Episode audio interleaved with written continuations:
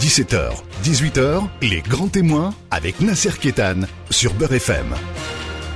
Merci de nous retrouver dans cette émission spéciale avec un invité spécial, Benjamin Stora. Merci d'être là. Bonjour. Avec Samia Messaoudi qui m'accompagne, euh, que, que, vous avez écouté ce matin d'ailleurs dans vos chapitres. Benjamin, aujourd'hui, toute la journée sur Beurre FM. C'est bien eh Ben oui, pourquoi pas. Bon, Benjamin Stora, euh, euh, auteur d'un rapport et puis d'un livre qui vient de sortir chez Albert Michel, Les Passions douloureuses, euh, qui, qui, reprend donc le, le, le rapport.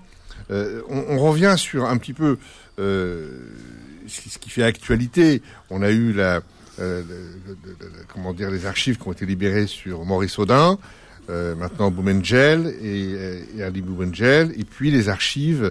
Emmanuel Macron vient de dire qu'elles seront euh, libres de, de, 1920 à 1970, qu'on pourra les, les, consulter.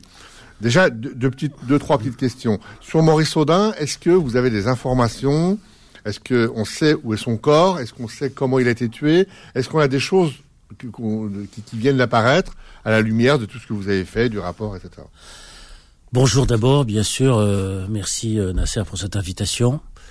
Euh, je dirais que, et Samia aussi qui m'a invité ce matin, bien entendu, et je dirais que sur l'affaire Audin, dans le fond, presque par provocation, je dirais que beaucoup de choses avaient déjà été dites par Pierre Vidal-Naquet il, y a, il y a 70 ans. C'est lorsque, vous savez, l'affaire a éclaté en, en décembre 57, 58, 59, Pierre Vidal-Naquet avait créé, euh, avec Laurent Schwartz et Madeleine Reberiou, le comité Maurice Audin, qui a mené bataille pendant euh, des années. Et déjà à cette époque, Pierre Vidal-Naquet désignait, donnait des noms propres.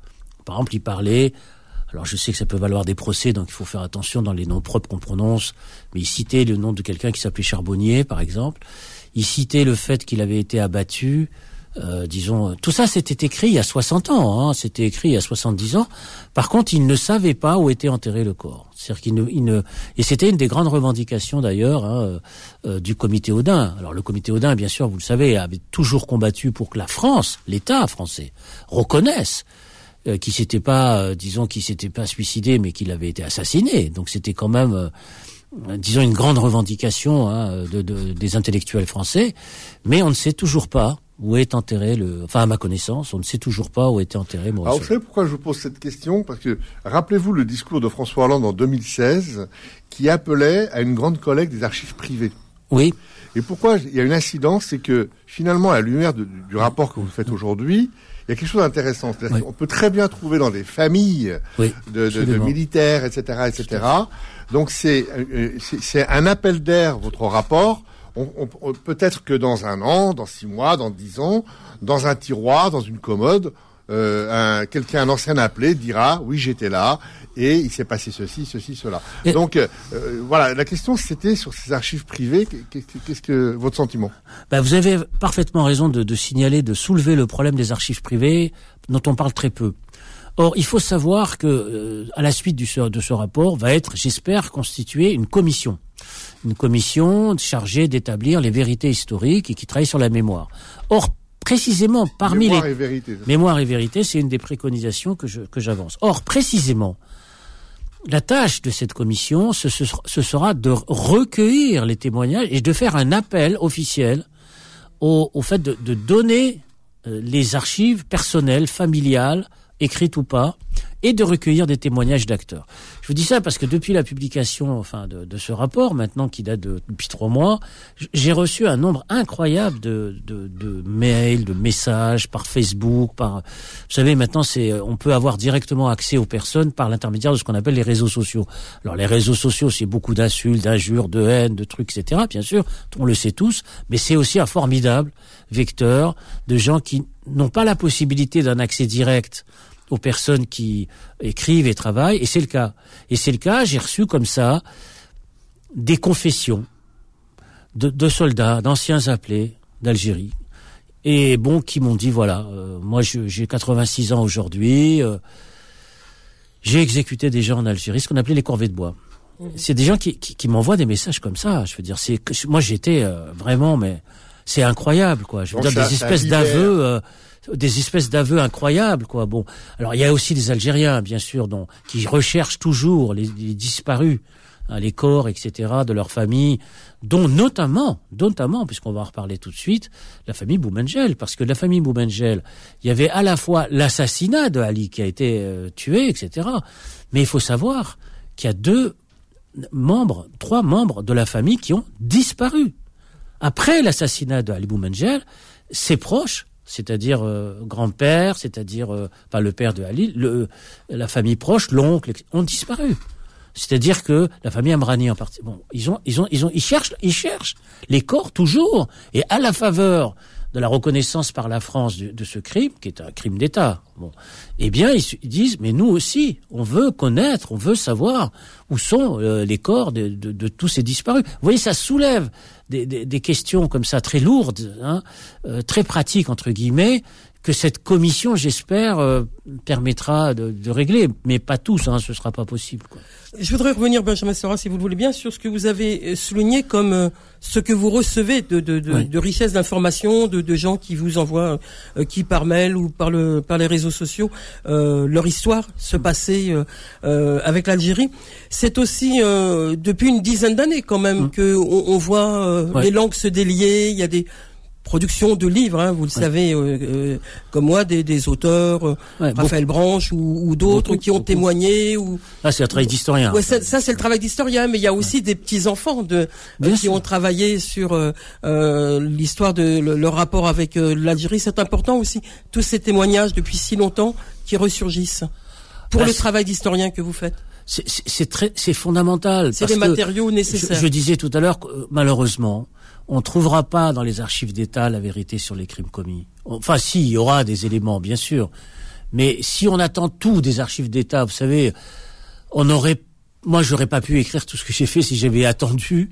Je veux dire quand les archives s'ouvrent. Alors le drame, puisqu'on arrive sur les archives, le drame, c'est que les archives s'étaient réouvertes en 2008 et elles ont été refermées en 2011 par une circulaire particulière, etc et c'est cela, et c'est cela qu'on essaie de déverrouiller à nouveau. C'est-à-dire que il y a une circulaire qui était sortie euh, à partir de 2011 où, euh, pour avoir accès, disons, à certains documents, c'était très difficile parce qu'ils étaient catalogués entre guillemets secret, défense. avec un tampon pour chacune des feuilles. Donc, imaginez le temps d'attente pour chacune des feuilles. Donc, c'est quand même considérable. Et l'arbitraire entre guillemets et l'abus autour de la notion de secret défense. Parce que, attention, le secret défense, ça existe. Pas, euh, les États euh, ont l'habitude de pratiquer ce genre de choses. Mais là, il y a un abus. Pourquoi je dis un abus? Parce qu'il y a des tas d'archives qui sont aujourd'hui classées secret défense et que les chercheurs avaient déjà consulté. Et je citerai un exemple particulier, c'est celui d'une thèse que j'ai dirigée de par Tramor Kemener. Tramor Kemener, il a soutenu une thèse en 2007 sur les insoumis de la guerre d'Algérie, les objecteurs, les déserteurs, qui ont été beaucoup plus nombreux qu'on veut bien le croire, et il avait eu accès à des archives extraordinaires pour soutenir sa thèse, qui euh, donc des soldats appelés qui avaient fait des lettres avec des rapports, etc., qui se sont refermés. C'est-à-dire que euh, Jean-Charles Geoffrey, par exemple, a fait un travail extraordinaire de, recension des archives militaires euh, qui est sorti en deux gros volumes. Je ne sais pas si vous connaissez ces deux gros volumes de Jean-Charles Geoffrey, travail extraordinaire où il reproduit les archives militaires hein, de, la, de la guerre d'Algérie. Et ça s'est refermé. C'est-à-dire que tout ce travail de documentation, d'iconographie, euh, disons, a été euh, refermé à nouveau. Alors c'est ça que les historiens ne voulaient pas, notamment en profitant de l'affaire Audin et y compris de mon rapport, bien entendu, puisque c'est une de mes préconisations, de déverrouiller ces archives. C'est une bataille. Hein. C'est une bataille qui est très difficile. La, la, la, bataille des archives, elle est à la fois en France et en Algérie, parce que ah, en 95, il y a eu des archives qui ont été données à Alger, et depuis 95, elles sont toujours au placard, et pas un sociologue, pas un journaliste, pas un historien algérien n'a eu accès à ces archives qui sont depuis 95 à Alger. Donc là, qui sont des archives, elle est vraiment euh, très particulière, Samia.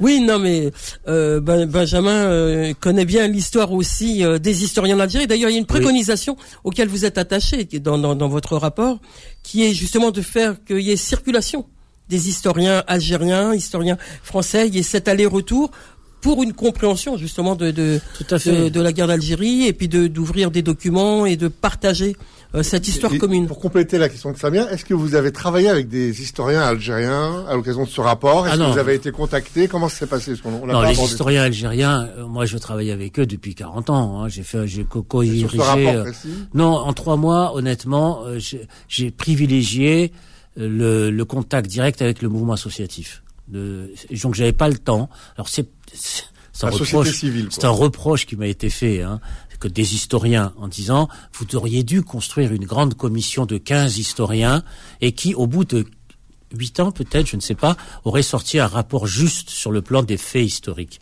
Bon, euh, moi j'ai décidé de ne pas faire ça.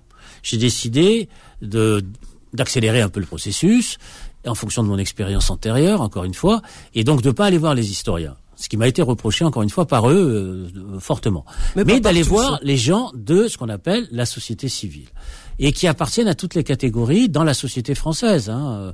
Et j'ai eu comme ça, et j'ai rencontré des gens euh, que je connaissais pas parce que c'était pas mon terrain d'étude et d'observation. Par exemple, les harkis. Moi, je connaissais pas ce monde, cet univers. Je connaissais très mal, c'est vrai.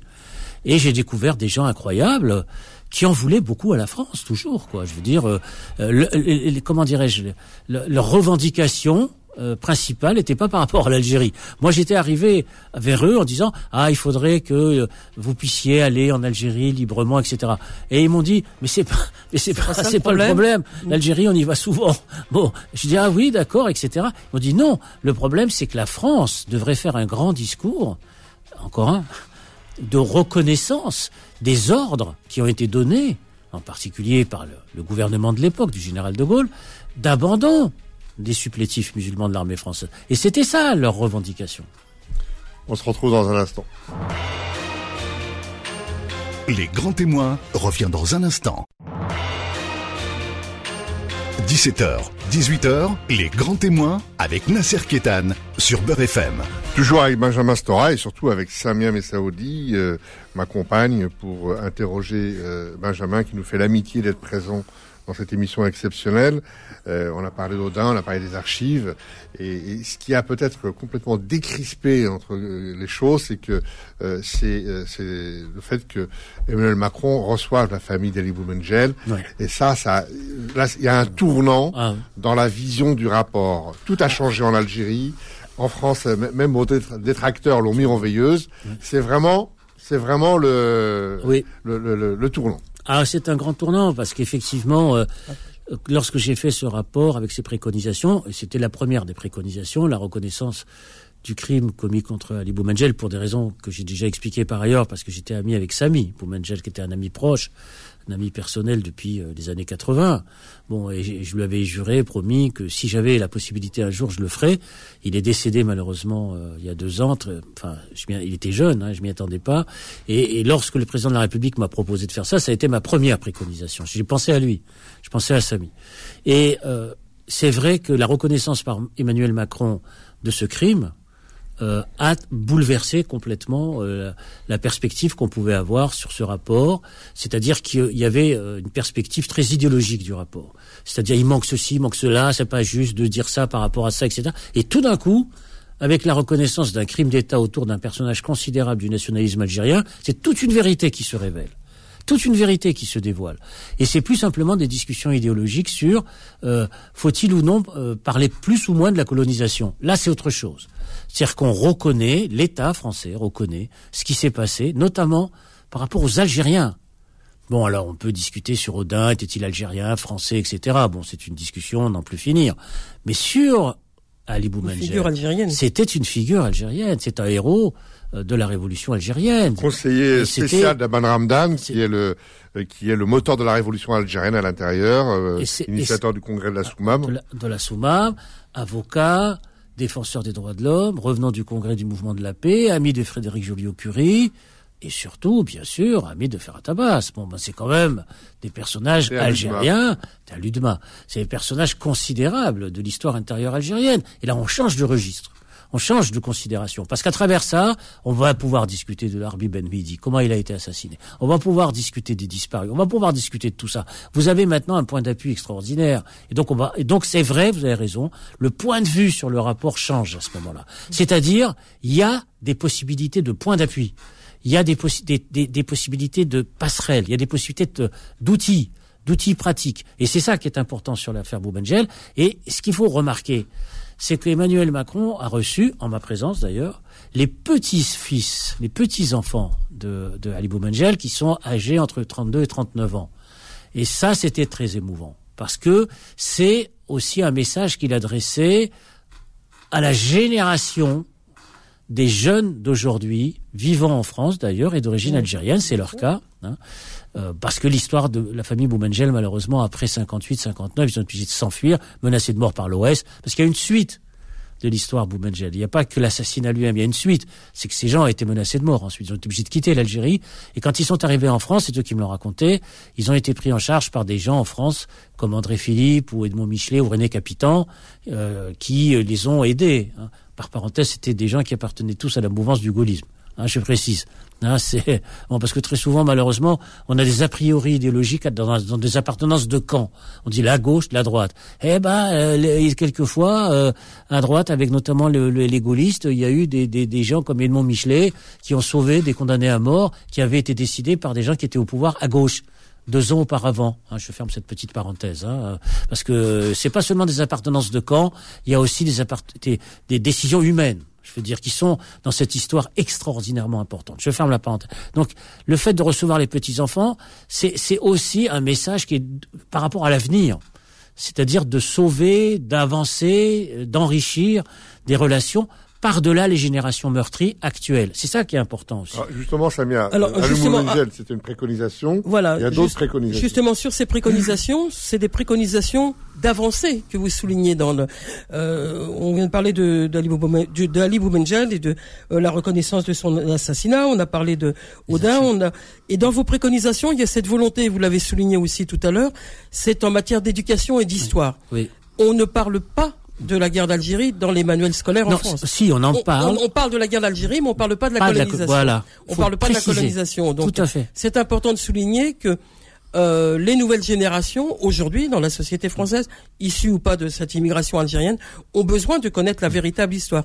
Et ça, c'est des préconisations qui mm. sont, euh, j'allais presque dire, euh, peut-être faciles à, à, mettre en marche, hein, si je puis dire, à mettre en, en voilà à disposition du ministère de l'Éducation, à mettre dans les manuels scolaires. Il y a des vraiment des préconisations qui sont euh, très très concrètes. C'est ça qui est intéressant de souligner dans dans vos propositions. Alors si euh, si euh, les énumérer toutes, elles sont nombreuses et elles sont riches, mais peut-être vous soulignez les, les, préconisations qui vous seraient plus intéressantes et urgentes.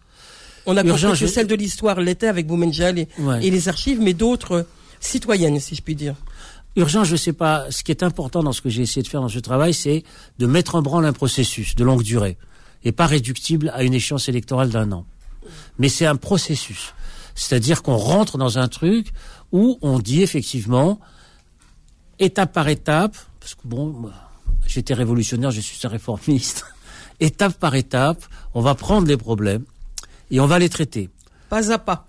Pas à pas. Et on a effectivement parmi un des gros problèmes non traités la question de la, la, question coloniale et la question de la colonisation, qui a été malheureusement non traitée après les indépendances politiques parce qu'on considérait que c'était une question dépassée, taboue, etc. Or, on s'aperçoit que que ce soit le fonctionnement des sociétés actuelles indépendantes ou que ce soit l'imaginaire français nationaliste, c'est une question décisive. C'est une question extrêmement importante. Question extrêmement importante sur le devenir des sociétés anciennement colonisées et une société extrêmement importante sur l'état actuel du nationalisme politique français. Et donc, il faut commencer effectivement à l'appréhender. Il faut commencer à discuter. Et on ne peut pas examiner euh, cette histoire par sa fin, c'est-à-dire la guerre d'Algérie pour aller vite. Alors je sais, je me suis battu pour ça, pour qu'il y ait la guerre d'Algérie dans les programmes, etc. Mais je me suis aperçu moi-même dans le long développement de mes batailles, que dans le fond, on commençait ce travail par la fin. C'est-à-dire 62, euh, euh, l'indépendance, je sais pas quoi, enfin, etc. Tout ce que vous connaissez. Et je me suis dit, dans le fond, on, on c'est la violence de cette guerre, l'engrenage, la tragédie, mais elle est incompréhensible si on la rapporte pas aux origines. Si on comprend pas ce qui s'est passé au démarrage dans la dépossession, dans les déplacements de population, dans les mobilités sociales, dans les massacres effectués, etc., dans les exactions commises, on peut rien comprendre. On peut pas comprendre euh, ce qui motive l'état d'esprit des populations d'un côté comme de l'autre d'ailleurs. On peut pas. Donc il faut revenir à la question de la colonisation. Et donc, et moi, ce qui m'avait frappé, c'est l'extraordinaire méconnaissance des Français de l'histoire coloniale. Quand je faisais des conférences, même il y a pas très longtemps, il y a quelques années, et que je, m'amusais à répondre, euh, en, par exemple, la conquête de la Kabylie ou la conquête de Constantine, je leur disais, vous savez, c'est des, des histoires qui ont duré des années. La prise de Constantine a duré deux ans. Je ne sais pas si vous imaginez le siège. Chaque fois des bagarres où il y avait des dizaines de milliers de soldats. voilà. Il y avait des milliers et des milliers de morts. C'était C'était des années qui. C'est une vraie guerre. Mais sur la durée. C'est-à-dire, ça a commencé, par exemple, en 1853. Pour ce qui concerne la Kabylie, ça se finissait, et encore quand on dit ça se finissait, ça se finissait pas avec vraiment. Soumer et la hein. bataille du Sheridan. Et, et ça, 1871, avec la grande, ça fait déjà 20 ans. Vous avez 20 ans de guerre. Et les gens sont complètement ébahis. Je leur dis, vous savez, la conquête de l'Algérie, elle a commencé en 1832 et elle s'est achevée en 1902. Ah bon, 1902, vous êtes sûr? Je dis oui, le Sahara. Les frontières définitives de l'Algérie, c'est le Sahara et ça s'est terminé en 1902. Là, ce qu'on appelait, entre guillemets, la pacification. Donc ça veut dire que ça a duré combien? Faites le calcul.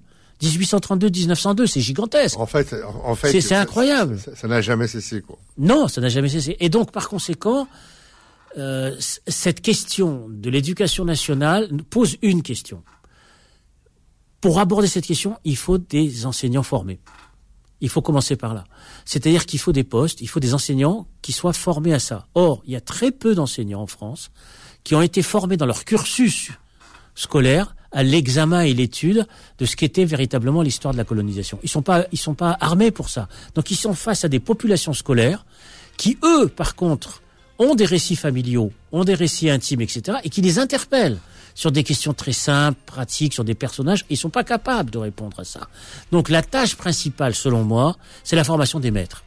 Et c'est pas évident, parce que un maître doit être capable de dire Victor Hugo, figure emblématique, 3 millions de, personnes qui assistent à son décès, enfin à ses funérailles, figure emblématique de la littérature et de la France, et en même temps, discours à l'Assemblée nationale, colonialiste dans l'âme. Donc c'est pas évident d'enseigner cette histoire, on se retrouve dans un instant.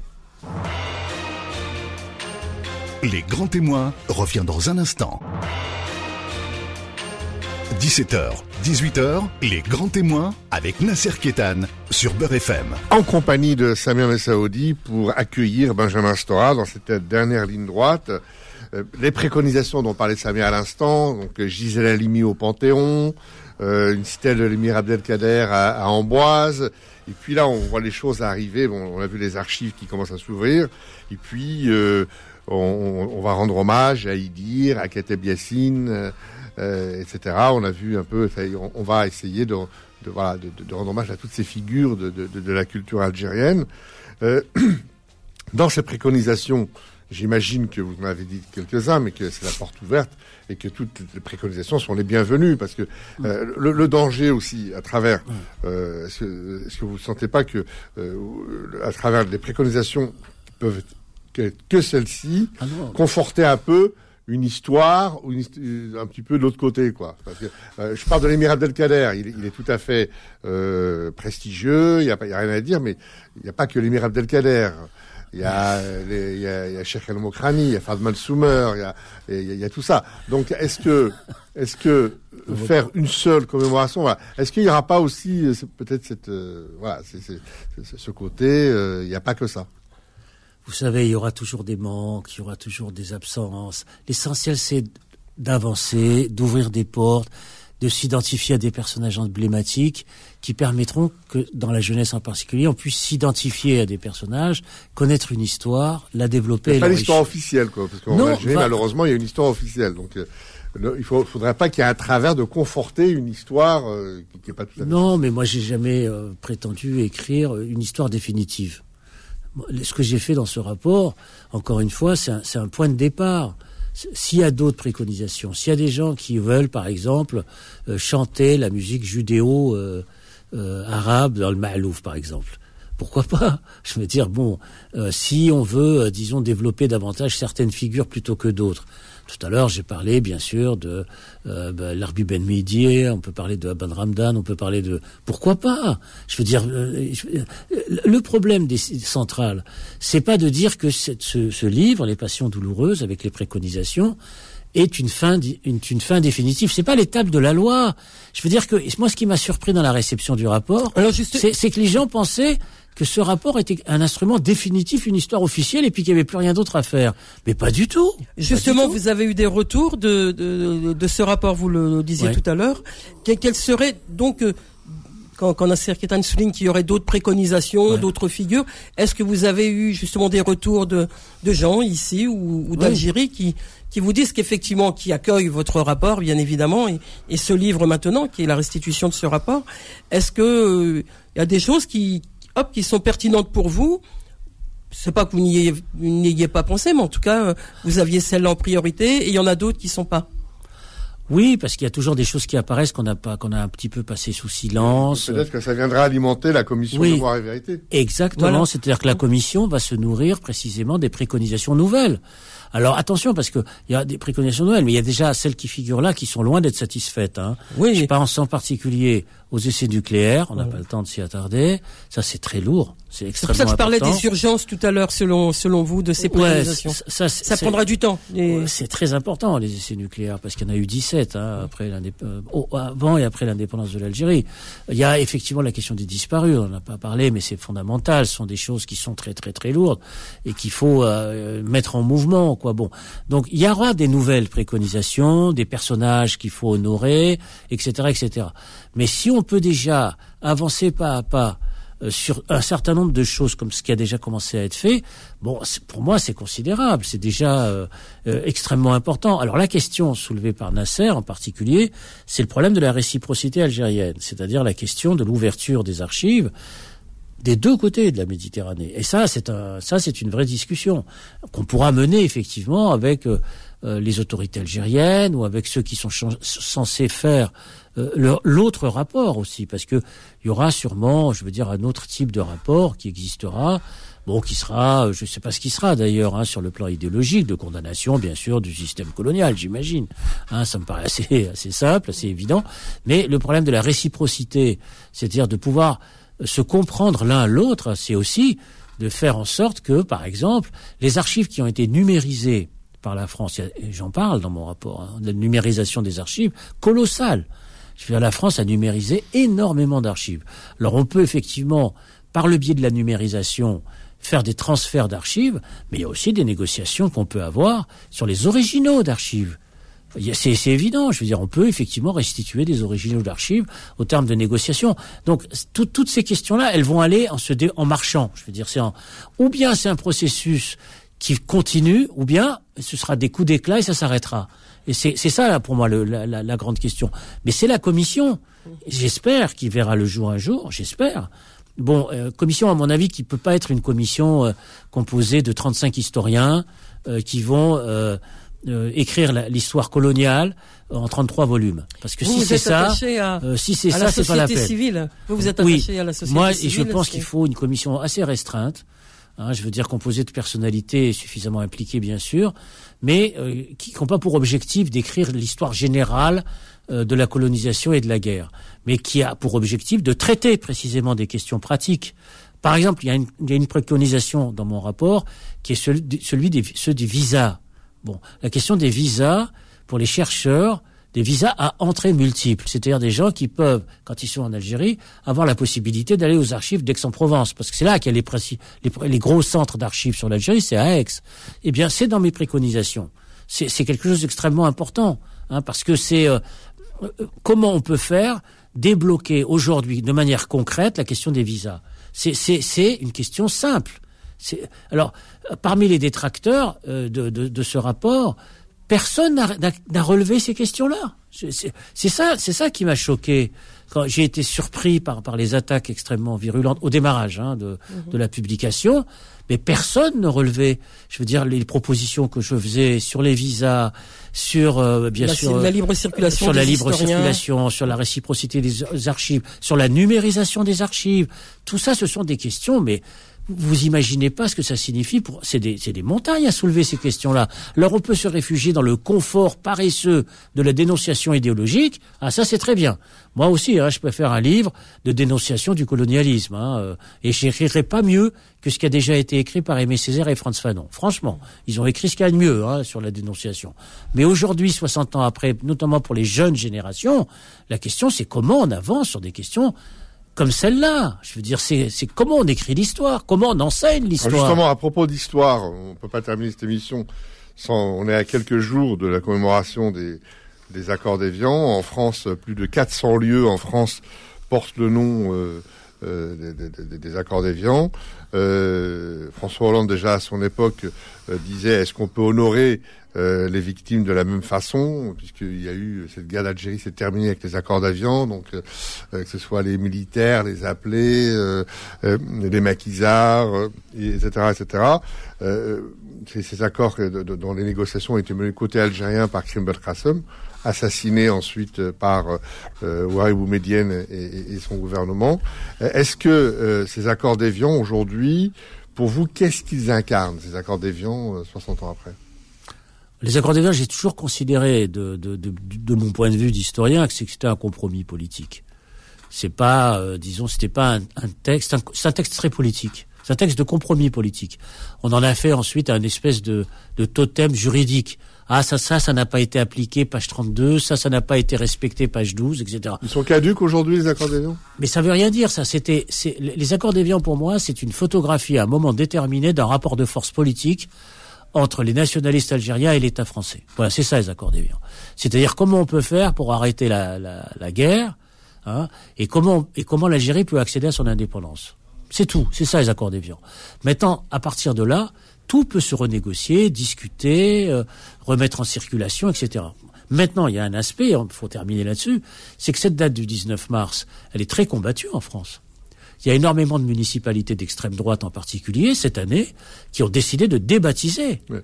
que chacun y met ce qu'il veut dans le 19 mars. C'est un peu l'auberge espagnole. En fonction de, la, de, oui, de, là, mais... de, de, là où vous êtes, vous y mettez. Euh, voilà. Oui, mais enfin, l'extrême droite, elle, elle n'y met rien du tout. Elle dit il faut débaptiser. Elle y met la renonciation, quoi. C'est tout. Il faut enlever ça. Je veux dire, il faut enlever ça à Perpignan, il faut enlever ça à Béziers, il faut enlever ça, etc. Et il faut les remplacer par des gens qui ont été pour l'Algérie française, pour l'OS, etc. C'est une bataille très dure, hein. C'est-à-dire qu'à à la, à la, bataille traditionnelle du contenu des accords d'Évian vient se substituer une autre bataille, une autre bataille, qui est celle, en fait, euh, des remous autour de la question coloniale et de l'Algérie française. C'est-à-dire que le 19 mars, certains veulent abolir la date complètement. C'est-à-dire qu'elle n'existe plus, qu'elle soit rayée des, des, commémorations, en disant on n'a pas à commémorer ça. Alors peut-être que toute cette histoire, Benjamin Stora, peut-être parce que bon, vous avez été président du musée de l'immigration, euh, toute cette histoire, malheureusement, on ne peut pas la mettre dans un musée. Et vous avez fait cette proposition, notamment à Montpellier, de faire oui. une maison. Peut-être que ça va être d'actualité, que ce sera une des, une des oui. préconisations, euh, en tout cas de la commission mémoire et vérité. Peut-être qu'on va voir arriver. Oui. Euh, moi personnellement, j'ai mis des années avant de mettre les pieds euh, à la porte dorée au musée de l'immigration parce que j'estimais que mon histoire n'était pas représentée et pas représentée exclusivement du point de vue de l'immigration. Donc peut-être que cette maison à Montpellier va voir le jour et peut-être que pour reprendre euh, encore une fois, cette très belle phrase de, de, du discours de François Hollande en 2016, c'était alimenter la guerre des mémoires, c'est rester prisonnier du passé, et faire la paix des mémoires, c'est regarder vers l'avenir.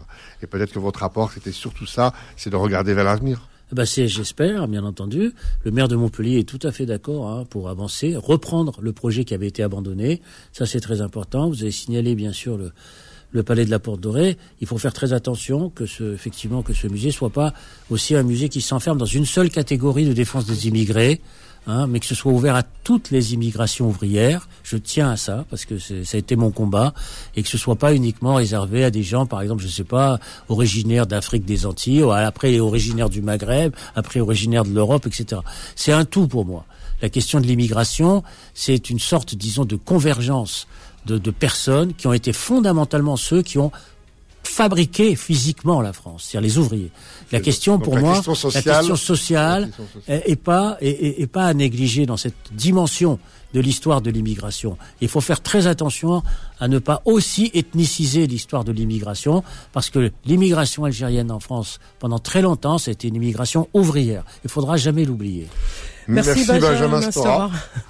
D'une même voix, Nasser Ketan et, moi-même. Merci Benjamin Stora, parce que euh, ce livre est essentiel. Hein. il, porte euh, euh, notre histoire commune, les passions douloureuses, elles le sont, mais elles sont à lire.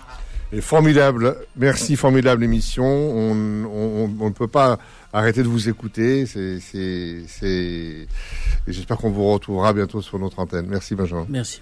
Merci.